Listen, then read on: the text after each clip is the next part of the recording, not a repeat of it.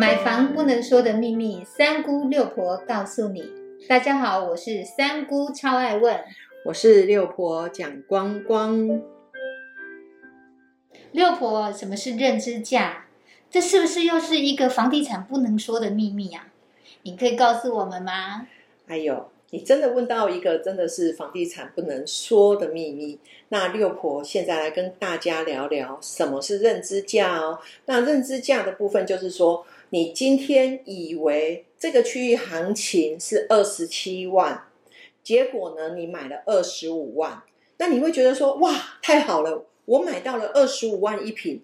你殊不知这里面是有文章的。那我们要来了解一下哦，你买房子的时候到底是先听总价，还是先听单价，还是先听他给你的套餐价？那所谓的套餐，它可能就是加了它的车位，加了它的装潢，再加上房屋的部分。就像我们去麦当劳，我们今天单点跟套餐的一个概念。好，我们去麦当劳点一个麦香鱼，他一定会问你说。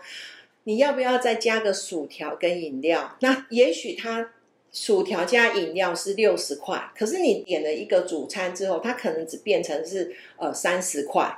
那这样子的话，它的套餐跟单点的概念，六婆可以跟各位讲。如果你有点所谓的单点跟套餐的概念，那我们接下来讲的你就会比较听得懂。哇，我觉得光是这个认知价，可能很多听众都会觉得是非常陌生哦。像我知道的啊，就是每平的单价是多少，或者是车位的开价是多少，或者是装潢的开价是多少，总价是多少，这个认知价。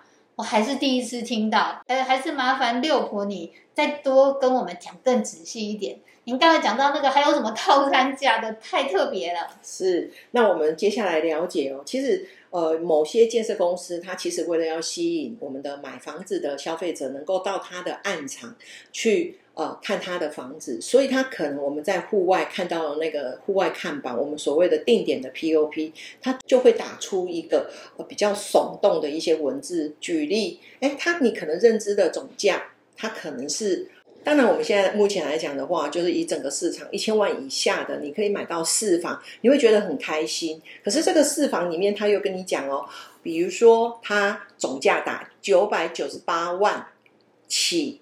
可是它下面有一个小的字体，叫做“需另购车位及装潢”。那个六婆这样讲，你们是不是应该有印象？说，哎，好像有看过，或者是第二个手法，每平总价十九点八万起，需另购车位加装潢。我相信你又打到你的那个记忆体里面，说，哎，好像我也有看过这件事情。那再来呢，你会想说，哇！总价好吸引我，我付得起。哎，单价听起来每平的单价是很开心，我也觉得哇，这边随便一瓶都是二十一、二十二万，结果你跟我讲十九万八就买得到，会不会吸引大家的眼球，就往那个方向前进呢？答案是肯定的。所以呢，我觉得这个东西就是建设公司他为了销售，他去做的一个包装。跟一个很巧妙的安排，让大家觉得，哎，含中潢也很好啊，哇，再多一个车位也是必须的啊，哈，所以你就会想说，那我就来买一个包套的一个总价好了。那当你殊不知，其实当你这样子做的时候，你不晓得你到了现场，哎，九百六十八万，你听起来是很便宜，可是应该是这样讲，就是说它的车位的部分，哎，市场行情可能是一百五十万，那对不起，它就是两百万。那装潢的部分，你觉得哇，真的也蛮美的啦哈。可是你想说哦，这个装潢这样四房应该是一百万差不多，结果你也不晓得说我一定要买到一百五十万的装潢。那你有没有想到，哎，这样子好像一来一往你就多了一百万？那这一百万干嘛？就是把它回馈在你的房子的里面，然后用除下你的平数，你可以知道这件事情吗？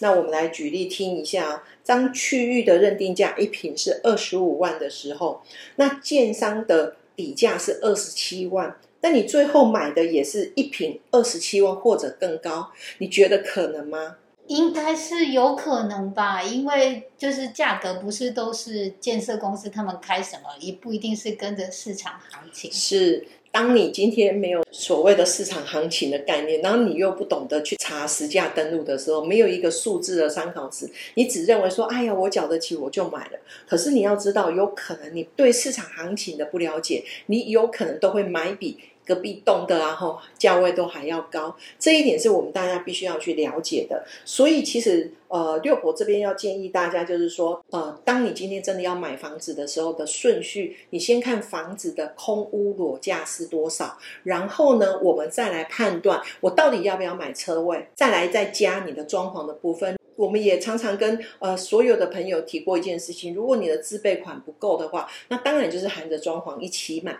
对你来讲，自备款的负担会比较轻松。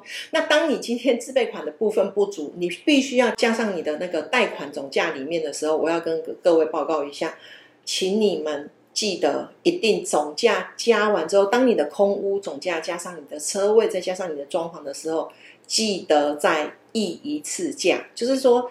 我们不要说杀了哈，我们至少要再谈一下哈，就是我们再去谈一下，是不是可以再更贴近你的月负担跟你的总价？事实上，我们还是要以我们自己实际能负担的金额下去考量。我想这个也是应该我们呃所有想要买房的听众朋友要注意的一个部分。我们谢谢六婆，谢谢您的收听。如果你对收听的内容有不了解的地方，欢迎在下面留言，六婆讲光光将会为您解答哦。我们下回见，拜拜，拜拜。